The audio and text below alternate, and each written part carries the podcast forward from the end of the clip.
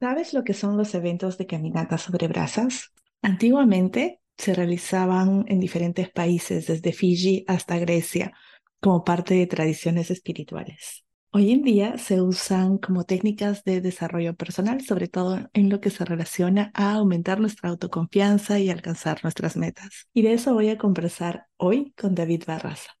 David es facilitador de procesos de cambio y entre las técnicas y herramientas que él utiliza está la PNL, Firewalking y dinámicas de alto impacto, Reiki, Access Bars y yoga.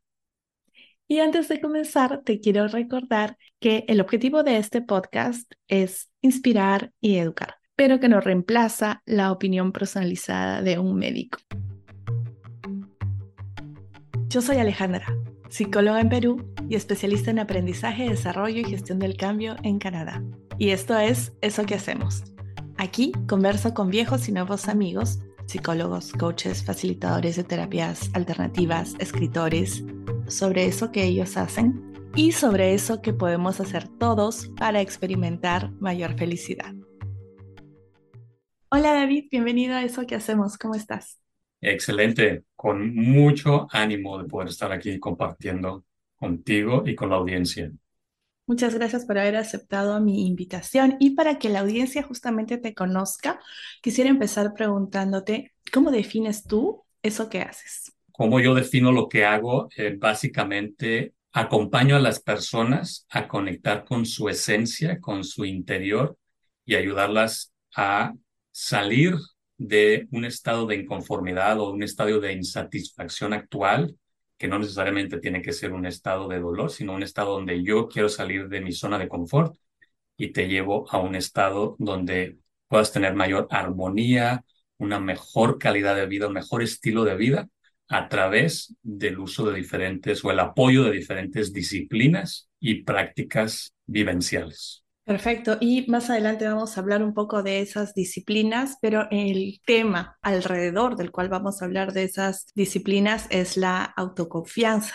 Y hay otros conceptos, otros constructos, digamos, que están íntimamente ligados con la autoconfianza, ¿no? Como el autoconcepto, el autoestima, para mí, por ejemplo, la diferencia entre la autoestima y la autoconfianza es que la estima es como un sentimiento que responde a una serie de pensamientos y que al final del día te lleva a sentir, a decir si te gustas o no te gustas en términos como más generales. Y la autoconfianza es un poco más cómo te sientes respecto a habilidades específicas en contextos específicos. ¿Cómo se dice? Overlap, se entrelazan eh, y es un poco difícil hacer realmente una diferencia en el día a día, ¿no? Yo creo que en esta conversación vamos a estar usando esos dos términos un poco indistintamente. ¿Tú cómo lo ves? Sí, fíjate, eh, si nos vamos a un poquito, un paso hacia atrás, la palabra confianza proviene del, del latín fidere, que significa creer. Cuando yo creo en mí mismo, creo en mis capacidades. Se trata, como tú bien lo mencionabas, de esa emoción, de, de esa certeza que puedo lograr y puedo hacer bien las cosas. Confío en mí mismo y en mis capacidades, en mis dones y mis talentos, y se, se, se empalman o se traslapan, como tú lo mencionas, con el autoestima, en donde yo me acepto, en donde yo me quiero como soy, esa aceptación, y, y no por decirlo de una manera arrogante, sino de una forma realista. O sea, me siento cómodo con la persona que soy, con las virtudes, con lo que tengo que mejorar en el día a día y poder decir cada día me siento orgulloso, me siento orgullosa de lo que soy. Y sigo trabajando en esas áreas de oportunidad que me van a seguir llevando a ser mi mejor versión para poder realizar esas cosas que, que me dan confianza y que me hacen sentir mayor seguridad en mí mismo. Para poner un ejemplo, puede ser que yo objetivamente nunca le he dedicado mucho tiempo y esmero a la cocina y por lo tanto no siento que soy una gran cocinera. Entonces seguramente mi autoconfianza, si me pides mañana hacer una cena para 10, seguro va a estar un poco bajita, pero es algo que se puede mejorar, por ejemplo, con la práctica, ¿no? Estudiando, aprendiendo y practicando. Pero la autoestima es más como que si yo digo, ah, no, no sé cocinar, no valgo nada. O cuando los niños están empezando a dejar de ser niños para convertirse en adolescentes y empieza, empiezan a tener relación o querer una relación de, de contacto con las niñas, etcétera, se sienten a veces en desconfianza, decir, ay, sí me siento que puedo acercarme a ella, me siento inseguro, esa, esa, esa autoestima de decir, pues así como soy, voy a confiar en mí mismo y me voy a acercar a, a, declararme a lo mejor a, una niña, a una chica o a un adolescente, a, una, a una joven.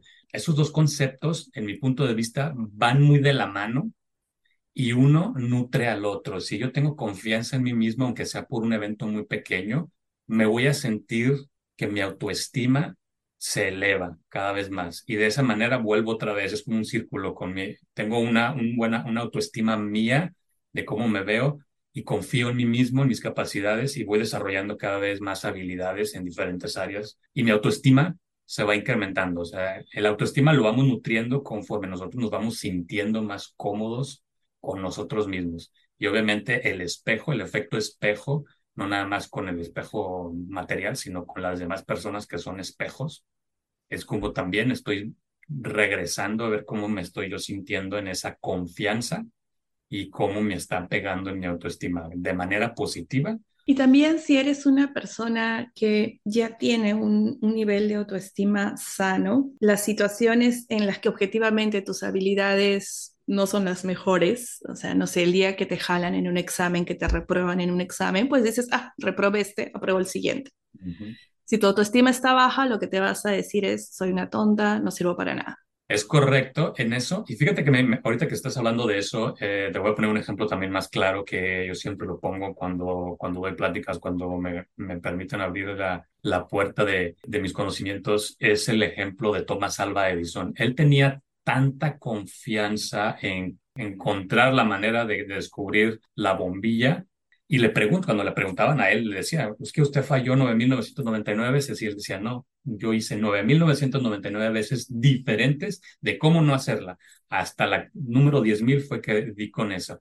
Esa confianza en sí mismo es lo que lo llevó a seguir intentando y en sus, confiar en sus habilidades y hacerlo de una manera diferente y diferente y esa es la clave fundamental del éxito, cuando tenemos una confianza en nosotros mismos y nos nutre nuestra autoestima, aun y cuando tengamos un obstáculo enfrente y tropezamos, quizás como también el ejemplo que mencionabas de un examen, si yo tengo una autoestima clara conmigo y me acepto como soy, pues a lo mejor fallé en este examen, en el próximo me voy a me voy a recuperar, voy a ver cuáles fueron mis áreas de oportunidad, mis aprendizajes y confío en mí mismo que en el próximo examen. Igual sucede también con los emprendedores, cuando hay un negocio que quizás a lo mejor eh, no fue el óptimo y tuve pérdidas y hay que aprender para emprender otro. Y es esa, ese círculo en donde la autoconfianza nutre la autoestima y, y de regreso que nos hace avanzar y dar el siguiente paso hacia donde queremos llegar. Hemos mencionado las habilidades, pero otro punto común que veo en los dos ejemplos eh, que has dado y que es un ingrediente, yo creo, fundamental eh, en una autoconfianza o que está íntimamente relacionado con ella es el tener una meta clara, ¿no? ¿A qué vas? No vas ahí a la deriva por la vida, porque eso es muy angustiante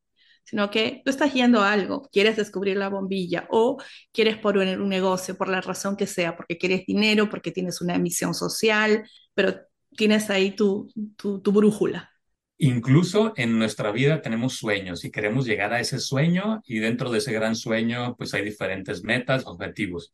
Cuando tenemos eso bien claro, tenemos un objetivo claro hacia dónde quiero llegar, habrá quizás a lo mejor obstáculos, aprendizajes que se atraviesan en el momento presente, los sorteamos, sin embargo, tengo bien claro que quiero llegar a ese punto y para llegar a ese punto, pues tengo que unir los pequeños que van durante ese, ese camino, que algunos pueden ser lineales, otros no. Sin embargo, como tú me lo mencionas, el tener una meta, el tener un objetivo bien claro, nos va a ayudar a, a evitar que cualquier tropiezo nos desmotive, nos afecte nuestra confianza en nosotros mismos. Porque hay gente que conozco que quiere ser emprendedor, sin embargo, desconoce cuál es el motivo real o el propósito por el cual quiere emprender.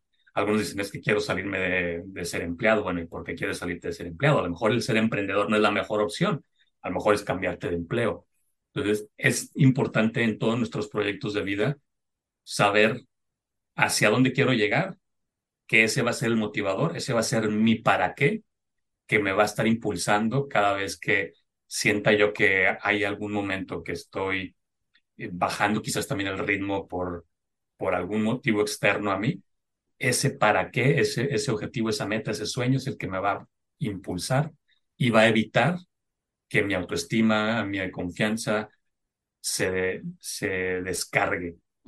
¿Y por qué crees que hay personas, o más que hay personas, yo creo que hay momentos en la vida de las personas en los que nos quedamos sin un para qué?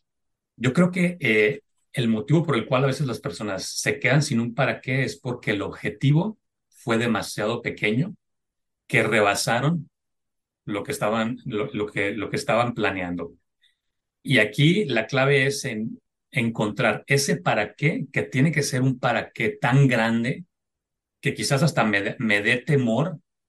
Una cosa es tener un sueño grandísimo, realista, pero que me, que me, me implique reto, que me implique crecer yo. Por eso hay gente que se queda así o pierde su para qué, porque dice, bueno, ya lo cumplí, quería a lo mejor eh, comprar una casa y luchó, trabajó y, ahorró y compró la casa y después se pregunta, bueno, ¿y ahora para qué quería la casa? No sé, pero ya la tengo. Cuando, cuando se hace el planteamiento de, bueno, quiero tener una casa porque quiero a lo mejor quiero eh, poner mi, mi oficina en el sótano de mi casa, o quiero dejarle un, patrimonio a mis hijos, o quiero de ahí a lo mejor comprar después otra casa para rentarla y tener otro, otro ingreso pasivo.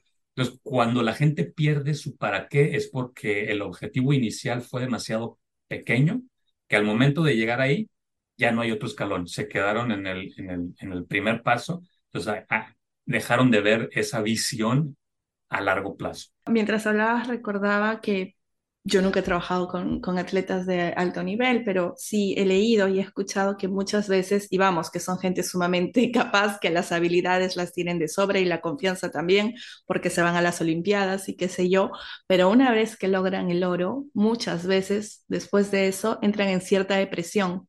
Después de esa adrenalina de años de, de preparación, es como, ¿y ahora qué? Lo que pasa es que se entrenan demasiado por cuatro, cinco, seis años, quizás para llegar a las Olimpiadas, y llegan a, a, dar el, el, rendimiento que, por el cual se, se, lo plantearon y alcanzan la meta de, de tener la medalla de oro. Sin embargo, pierden la visión de decir, bueno, ya tengo la medalla oro y ahora qué quiero hacer. Si la plantea, el planteamiento hubiera sido diferente de voy a prepararme para las Olimpiadas, voy a llegar, voy a obtener una medalla de oro en la prueba X o Y, con el objetivo de después llegar a, a poder compartir eso, ese aprendizaje, llegar a los atletas que han visto su, su carrera profesional como no nada más llegar a las Olimpiadas o X número de Olimpiadas, sino algunos de ellos se llegan a convertir en entrenadores o llegan a poner hasta sus propios eh, empresas donde, donde potencializan todo ese aprendizaje, ahí es cuando dejan de ser nada más un atleta de donde llegó y cumplió el objetivo de llegar a las Olimpiadas, obtuvo su medalla de oro. Cuando llegan a ver más allá, ahí es donde, se, ahí es donde vas a ver que, el embudo se empieza a ser más pequeño y son muy pocos los que llegan a, a ver más allá de, de, solamente llegar a un evento. Y eso sucede en todo, ¿eh? en toda nuestra vida. Sí, creo que hay de los dos, ¿no? Esto que tú has mencionado de que tenías un objetivo que de repente era, no sé yo diría pequeño, pero sumamente específico y como que no había nada más alrededor. Y cuando lo logras es, ¿y ahora qué? ¿Para qué? ¿Qué sigue? Pero creo que también hay las personas que, o los momentos de vida en que simplemente no hay nada. Estás así como un barquito a la deriva que te dicen lucha por tus sueños y dices, pero es que no tengo ninguno. Claro, fíjate, esto puede ser, puede ser debido a cuestiones de, de algún evento emocional que quizás esté impactando en el momento presente y que venga de alguna experiencia del pasado. ¿A qué me refiero? me ha tocado conocer personas, como tú lo mencionas, que me dicen, oye, mira, David, es que yo no, no, no siento que no tengo un propósito de vida, no sé, no tengo, no tengo sueños en la vida, trabajo y trabajo y trabajo, pero a veces llega un momento en que no sé ni para qué estoy trabajando, no tengo un, no tengo un sueño.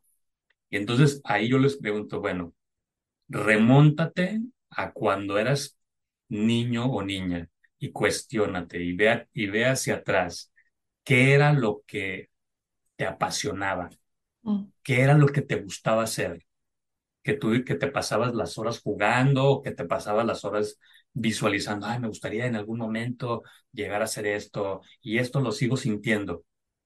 Hay gente que, cree que como conforme vamos creciendo de la adolescencia, la juventud y luego la edad adulta, que el sueño eh, se va alejando de, esa idea de cuando estábamos niños.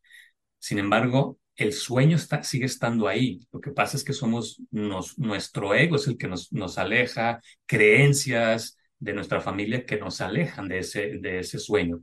Sin embargo, cuando me sucede esto, que me preguntan las personas que sienten que no tienen propósito, les digo, a ver, haz un alto y pregúntate cuáles son esos dones, esos talentos que tú usabas de niño, porque los niños ahí es donde, donde descubren para lo que son, lo que les gusta hacer. Hay unos que les gusta cantar, otros que son buenos para, para pintar, al diseño, bailar, etcétera. Pero somos los adultos que a veces los opacamos y no dejamos que, que exploren eso y después llegamos a la edad adulta con ese conflicto. Lo que yo les recomiendo es, haz un análisis de qué es lo que tú te gustaba hacer cuando estabas niño. Todo lo que somos hoy en la vida adulta viene de los primeros siete a 10, 12 años de nuestra vida. De ahí se marca toda nuestra edad adulta, porque es la edad en la exploración, la edad de conocimiento. Quiero saber qué más hay, quiero conocer qué es lo que me gusta, lo que no me gusta.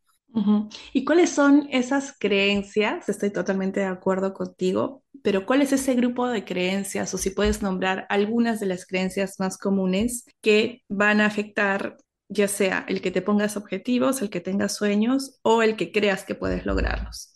Algunas de las creencias que yo considero y que son de las más comunes son cuando te dicen, para alcanzar tus sueños, tienes que luchar mucho, tienes que sacrificar.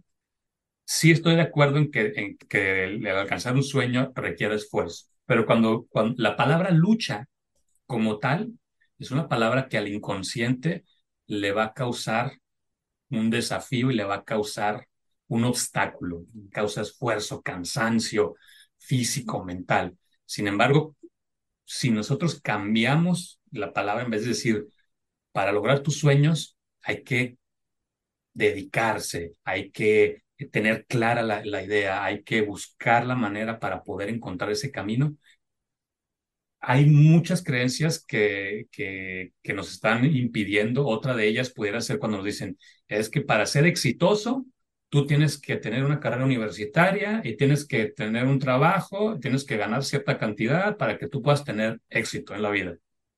Cuando realmente el éxito en la vida no se define por una carrera universitaria ni por, una, ni por un título, son creencias que nos instalan por cuestiones de, de, de la cultura de cómo nos cómo han educado a nuestros padres, a nuestros abuelos o la persona que nos, que nos educó, y que hacen que cuando vayamos creciendo, nuestros sueños se van opacando. Hay algunas personas también, por ejemplo, conozco músicos frustrados que les dijeron desde niños, pues es que la música es una, es una carrera donde tú no vas a, a poderte mantener, te vas a morir de hambre, es de perdedores, vas a estar siempre mendigando, tocando en las calles. Sin embargo, también has visto músicos súper exitosos que a pesar de eso dijeron, yo confío en mi talento y voy por ello. Y buscaron la manera de poderse hacer notar y poderse, poder dar a conocer su música y han llegado a lugares muchísimo, muy grandes. Y uno de ellos es Carlos Santana, es famoso mexicano, que a él le cerraron muchas puertas y después cuando, lo, cuando ya lo vieron que, que estaba siendo exitoso por sus medios, mucha gente volvió a verlos de los que lo, le habían cerrado las puertas. Entonces son esas creencias que, que se instalan y que si no nos hacemos conscientes, en el, en el momento presente o la edad adulta nos van a impactar para poder desarrollar nuestros, nuestros sueños. Sí, muchas veces vienen de, de las personas que más amamos y que más nos aman, ¿no? Y que no tienen ninguna mala intención, están tratando de protegernos, de cuidarnos, de cobijarnos, en fin, pasa mucho, claro, con, en nuestras culturas al menos pasa mucho con vocaciones artísticas, al menos que nazcas en una familia de artistas, pero igual es un tema de contexto, porque si naces en una familia de artistas y resulta que tú eres un matemático, empresario, También. de repente también tu familia te va a mirar como que por, eres la oveja negra, el bicho raro, ¿no? Sí, exactamente. Y que aquí la clave es en volver, vuelvo a, a reconectar un poquito con la, con la confianza y la autoestima. Cuando yo realmente estoy seguro de, de quién soy y realmente estoy confiando en mis talentos, defiendo lo que, lo que quiero lograr. Estaba pensando en la familia peluche. Ah, Nunca la he visto, nunca la he visto, pero sé que esa es la premisa, ¿no? Un poco también como la película de Matilda, o sea, que la familia es Ujú. tan diferente y que siempre te están diciendo que, que tú estás mal. Sí, exactamente. Y, y es, ese, es esa, pues como tú dices tú, la, la, la, la, la oveja negra de la familia. Si los demás hicieron lo mismo, primos, hermanos, etcétera, y que tú te salgas del patrón, es como algo, algo está sucediendo aquí que este niño no, o esta niña no, no está alineado. Sin embargo, son las personas que hacen algo diferente al estándar, los que han tenido o han dejado un legado muchísimo más impactante. Y al principio, cuando yo empecé a vivir todo esto del desarrollo personal y que me empecé, yo, yo me- en muchos, muchas veces me he considerado como la oveja negra en mi familia sin embargo, lo veo, hoy en día lo veo más como un catalizador de romper esos patrones y esas creencias que se han venido acarreando transgeneracionalmente para que las futuras generaciones que siguen después de mí, incluyéndome, incluyendo mi hijo, tengan una forma diferente de poder ver la realidad, las situaciones de- del día a día y no seguir teniendo el mismo resultado.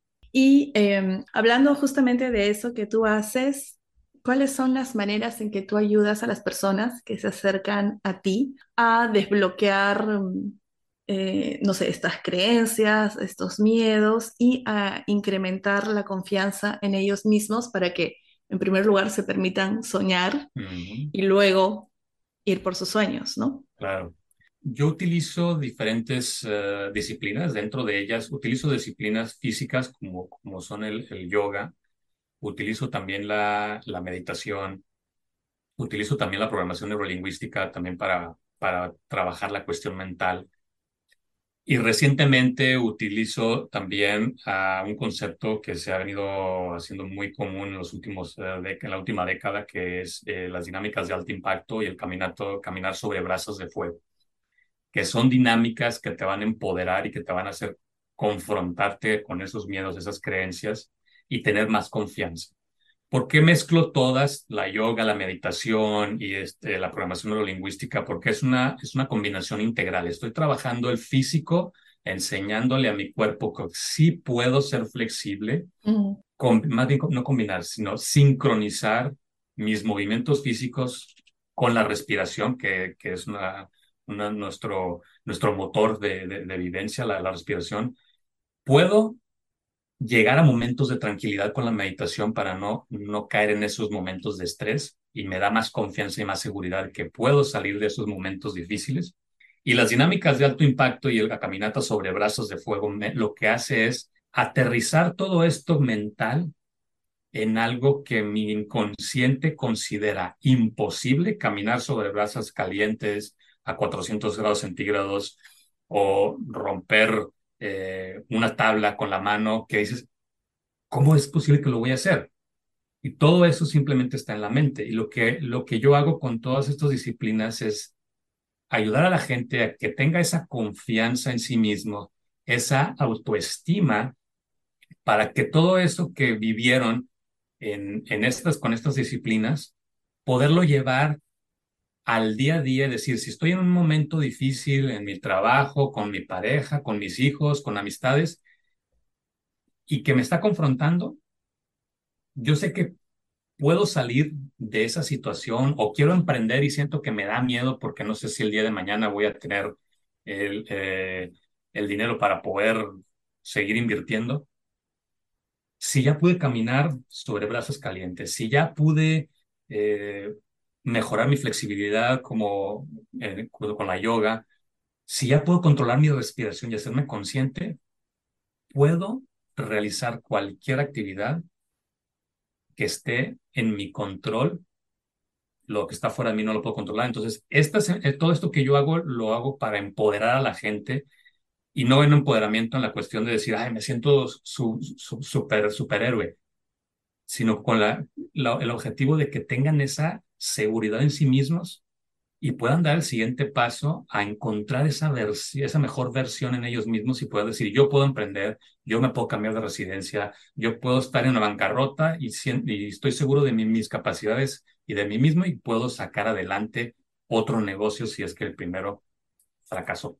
Es un poco parecido a lo que en, en educación, en aprendizaje llamamos lo conocemos como el concepto de transferencia, el transfer, que si aprendes a resolver un problema en una determinada situación, por ejemplo, en el colegio, un caso, una educación por proyectos, con la idea de que puedas transferir estas habilidades cuando salgas a la vida, a tu trabajo, etcétera, ¿no? Entiendo el concepto, pero sí me cuesta un poquito de trabajo imaginarme cómo el hecho de que yo logre caminar sobre estas brasas calientes va a hacer que se mejore mi autoconfianza en algo que no esté relacionado completamente, no sé, en el amor, digamos, eh, para irme a un extremo, ¿no? Cuando alguien está en esa situación y que dices, bueno, ¿sabes qué? Me va muy mal en, en mis relaciones de pareja, estoy atrayendo el mismo patrón y no, no, no doy pie con bola, como se dice por ahí coloquialmente. Además de, de que no me siento en confianza conmigo, no me siento seguro de mí mismo, segura de mí misma, la relación con las caminatas sobre brasas es que esa seguridad con la cual tú diste el primer paso y caminaste sobre una cama de, de brasas calientes, no quiere decir que al, momento en que ya termine de caminar, ah, ya voy a sentir, ya me voy a sentir que voy a traer la pareja de mis sueños. La analogía o la metáfora está aquí en que cuando yo, yo paso por esa cama de, de, brasas y tuve la, el valor, la valentía de poder caminar y dar el primer paso, porque hay gente que no lo hace, ¿eh? hay gente que está enfrente de la, de, la, de la cama de brasas y dice, no, mejor no. Lo que sucede aquí es que cuando yo doy ese paso y termino, entonces ahí esa seguridad que yo tengo me da seguridad para decir, a ver, voy a ir a ver cuál es el motivo, cuál es la raíz por la cual yo estoy atrayendo el mismo patrón de hombres o mujeres. Te va el valor de ir hacia adentro porque la respuesta está dentro de cada uno pero nos da, nos da miedo, nos da temor porque hay una herida de niño. Por eso estoy atrayendo las mismas parejas. Entonces, tengo, ya tengo el, tengo el valor y la valentía y, y, dejé atrás el temor de ir y echarme un clavado a mis emociones, a mis experiencias, por más dolorosas que sean. Si ya pude caminar sobre, sobre, sobre brazos de fuego, puedo ir a encontrar cuál es la raíz para poder hacer esos cambios con ayuda de algún profesional y poder cambiar mi presente y ahora sí decir, ah, ya sé por qué atraía el mismo patrón de, mujeres o de hombres. Sano, perdono y transformo mi presente para poder atraer otro tipo de personas y poder yo acercarme de una manera diferente y relacionarme de manera diferente sin tener esa energía que me está generando un anclaje a una experiencia del pasado de la niñez. Y los resultados que, sean, que, que, que me ha tocado vivir es que la gente siente que puede vencer cualquier obstáculo o puede resolver cualquier situación que aparentemente pudiera demostrarse o pudiera parecer imposible de, solucionar. Si ya pudieron atravesar una cama de brazos de fuego a 400 grados centígrados sin lastimarse, la gente vive una, un empoderamiento que, gente que ha sido empresaria eh, lleva su, negocio a otro nivel o gente que, que no era empresaria y que tenía esa, ese temor de si el emprendimiento era para ellos o no, lo han podido, lo han podido llevar a cabo. Y no nada más eso, sino también gente que, que a lo mejor eh, tenía inseguridades internas, de han descubierto ese poder interior que todos traemos y que pensamos que, que solamente algunas personas lo tienen, pero todos lo traemos y que con ese tipo de actividades la gente se da cuenta de que puede realizar cosas que jamás se hayan imaginado poder hacer. ¿Y qué eh, pasa si alguien em, cuando llega a, la etapa de la cama de las brasas decide que, que no lo quiere hacer? ¿Te ha pasado? Sí, claro. Em, se les especifica a la persona que todo es voluntario, a nadie se le obliga. En eventos grandes se ha, se ha, se ha visto gente que, que incluso está pasado hasta cinco o seis eventos similares y no han podido cruzar la, la cama de brasas. Y no quiere decir que la persona tenga algo eh, o que sea malo, sino que simplemente no, no, es la, no es el momento adecuado para esa persona. No quiere decir que no esté apta, sino que su inconsciente no lo ha captado. Y durante ese día se hacen las diferentes dinámicas, diferentes eh, conversaciones, se les enseña que cuando uno va a caminar las brasas hay una, hay una forma de caminar, no es, no, no, no es ni corriendo, ni es brincando, ni es tampoco arrastrando los pies. Todo esto se hace una preparación durante el día, hay un, hay un momento en el que hay una, una elevación de energía con ciertas actividades de movimientos físicos, después hay otras actividades donde se hace también una, unas reflexiones, eh, se trabajan las creencias limitantes, cuáles son esos enemigos mentales que pudieran estar bloqueando que el inconsciente se dé cuenta que todo es mental. Hay, hay también dinámicas para que la gente conecte desde, desde la esencia, conecte con el corazón, con la demás gente con la que se está trabajando. Y de esa manera, inconscientemente, aunque la gente no se está dando cuenta, pero se está preparando al inconsciente que todo esto es posible. Y dentro de las pequeñas actividades que se van realizando, que tienen también otro reto, el inconsciente se va dando cuenta que es posible. Y ya cuando llegan a la, a, la, cama de brazos de fuego, la gente ya va preparada con ese empoderamiento que, que, se trabajó durante el día. ¿Y normalmente cuánto tiempo toma esta preparación para alguien que nunca ha participado de una actividad así? Normalmente puede ser una, una preparación de un día completo. En seminarios como el que acabo de hacer el 30 de septiembre, son seminarios que, que se, se trabajan durante 12 horas Ahora no quiere decir que todos los, todos los, las experiencias son, sean de 12 horas, pero pueden, pueden, haber, pueden haber seminarios de cuatro horas en los cuales en ese periodo se, se trabajan también eh, la, la, la, mente inconsciente. Entonces, en un promedio de cuatro o cinco horas hasta 12 horas. Antes de ser facilitador, me imagino que fuiste participante alguna vez en, en esos ejercicios. Claro, sí, sí, sí. ¿Cómo fue tu experiencia como participante? Bueno, para mí fue una experiencia sumamente emocionante porque, bueno, yo soy una persona que a mí me gusta la aventura y me gusta la adrenalina. Entonces, yo nunca lo dudé, yo confié en mí, aunque dentro de mí inconscientemente había, había una sensación de, del temor normal, porque es el, el temor y el miedo de, de la supervivencia, nuestra mente eh, primitiva siempre nos va a querer proteger. Sin embargo, yo estaba convencido que la, la, seguridad con la que se hizo el, el, el, evento, la seguridad con la que se hizo esa, esa cama de, de, brazos de, de, fuego, estaba, estaba hecha con la mayor seguridad. Entonces, aunque mi mente inconsciente primitiva me decía, no, no pases por ahí porque te vas a, te vas a quemar, mi mente consciente tuvo más poder de control sobre mi mente inconsciente y la verdad es que que no dudé. Y el resultado al final fue que en ese momento, en esa experiencia yo crucé tres veces. Y estábamos hablando de, de, cumplir metas y de cumplir objetivos.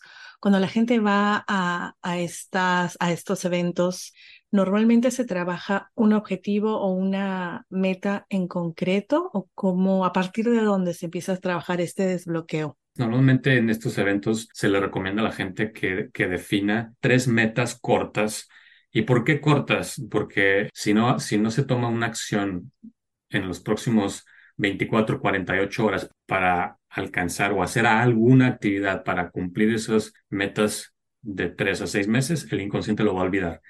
Aunque sea muy mínima, muy pequeña y que pudiera parecer insignificante, pero simplemente tomar una acción como, por ejemplo, no sé, el, el definir el título de un libro o quizás a lo mejor eh, si voy a hacer un viaje, bueno, definir el lugar donde voy a viajar, la fecha, aunque todavía no tenga los boletos o tickets de, de, de, avión, pero, pero darle al inconsciente la instrucción que Este es el primer paso. Esas técnicas también pueden ayudar a esas personas que están un poquito más atrás y que todavía no tienen una meta concreta. Sí, claro. De, de, de hecho, todos, todos, tenemos, todos tenemos sueños. lo, que, lo que sucede es que, que quizás son sueños que, que no se han aterrizado de manera correcta y que a lo mejor la gente piensa que, ay, es que es, es un sueño inalcanzable. Inalcanzable, yo los, yo los yo siempre les cuestiono, inalcanzable según quién. No, pues es que yo quiero ser, eh, quiero comprarme una casa enfrente de una playa. Es algo que nunca voy a poder hacer. ¿Y, y quién dice que no lo vas a poder hacer? A lo mejor ahorita, quizás a lo mejor no, no lo tienes tan claro, pero hay que hacer un, hay que hacer un plan. Y dentro de lo que se, se le ayuda a la gente es hacer un plan. Y a lo largo de, de, las diferentes temáticas, la gente va, va cuestionándose e, ella misma y va dándose cuenta que, ah, sí es cierto, ya, sé que es lo que quiero lograr. Ya lo había meditado, lo había pensado, pero lo había dejado a, lo había dejado en el tintero o ya no pensé que era inalcanzable y no lo podía hacer, pero ahora que veo que otras personas tienen algo, alguna meta similar o un sueño similar, o quizás a lo mejor que también están en el mismo camino que yo y lo, y lo están pudiendo em, bajar al papel, yo también lo, hacer, lo puedo hacer. Entonces, en este, en este, en este tipo de eventos, y, y no nada más en este tipo de eventos, sino también en, eh, en, en, sesiones uno a uno se pueden, se pueden lograr estas, este, este acompañamiento. Pero hay algo muy especial, ¿no? En la energía del grupo.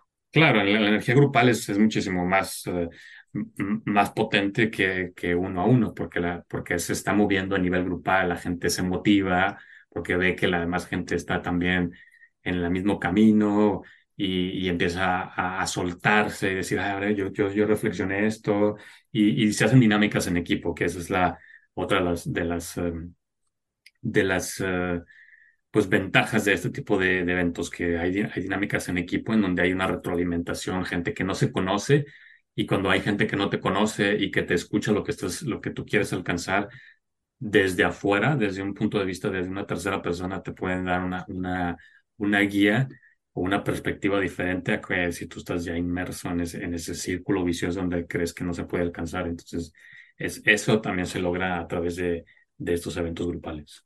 Qué bonito. Y me habías dicho que acabas de tener uno el 30 de septiembre. ¿Ya tienes planeado un próximo evento? Sí, de hecho, estoy en planeación para hacer otro similar por ahí en, eh, en primavera del 2024, por ahí mitad de mayo, finales de mayo. Eh, más o menos por ahí está, está ahorita tentativamente, eh, la fecha exacta por confirmar, pero sí, este, más o menos en esa fecha. Buenísimo. Y para las personas que nos estén escuchando y quieran estar informadas sobre este próximo evento, ¿dónde te pueden encontrar? Bueno, me pueden encontrar en mi correo electrónico info arroba davidbarraza.com. También me pueden seguir en las diferentes redes sociales, tanto en Facebook como en Instagram, como en TikTok, como Coach David Barraza Monroy y ahí estaré publicando información y detalles, fechas y cómo registrarse y cómo, y cómo separar su lugar. Perfecto, voy a dejar esa información también en la cajita de información del podcast que lo pueden escuchar en Spotify, en Amazon Music y en Apple Podcast. Y también voy a mm, poner la información en mi página de Instagram, que es arroba eso que hacemos. Y antes de despedirnos, David, me gusta mucho preguntarles a todas las personas con las que converso, ¿qué cosas pueden hacer las personas que, por la razón que sea, no pueden asistir, por ejemplo, a, estos eventos porque no están en una ciudad donde haya uno, por un tema económico, por un tema que les impide desplazarse, por lo que sea? ¿Hay algo que ellos en su casa, este primer pasito que mencionabas hace un rato, ¿hay algo que podemos hacer y que nos acerque a tener sueños y a ir por ellos? Sí, claro que sí. Lo que pueden empezar a hacer es, yo siempre les recomiendo que, que tomen eh, una hoja en blanco y ya sea un lápiz o un bolígrafo y que empiecen a plasmar todos esos sueños que tenían desde niños cuando conectamos con ese niño interior, nos vamos a empezar a dar cuenta que esos sueños están ahí, siguen ahí. ¿Y por qué en una hoja en blanco y, y escribirlos a mano? Porque cuando escribimos a mano hay una energía que, que se crea entre el cerebro y la mano y créeme que es, es mágico, lo empezamos a, lo empezamos a, desde ya en ese momento, a, a manifestar los primeros índices de, de eso que queremos lograr. La tarea entonces de este episodio es permitirse soñar sin censura y escribir y escribir y escribir. Correcto. Y dejarse llevar es donde, donde aparece la magia. Exactamente, totalmente de acuerdo contigo. Ale. Gracias, David. No sé si antes de despedirnos tú quisieras decir algo más. Pues simplemente a toda la audiencia que escuche este episodio, que se den la oportunidad de escuchar su interior. Ahí es donde van a encontrar todas las respuestas sobre lo que quieren alcanzar, lo que quieren sanar, lo que quieren lograr, y en vez de buscar la respuesta fuera de ustedes. Perfecto, qué lindo. Y con eso nos despedimos. Un abrazo a todos. Gracias por habernos escuchado. Un abrazo a ti, David. Gracias, Ale, un abrazo también a ti.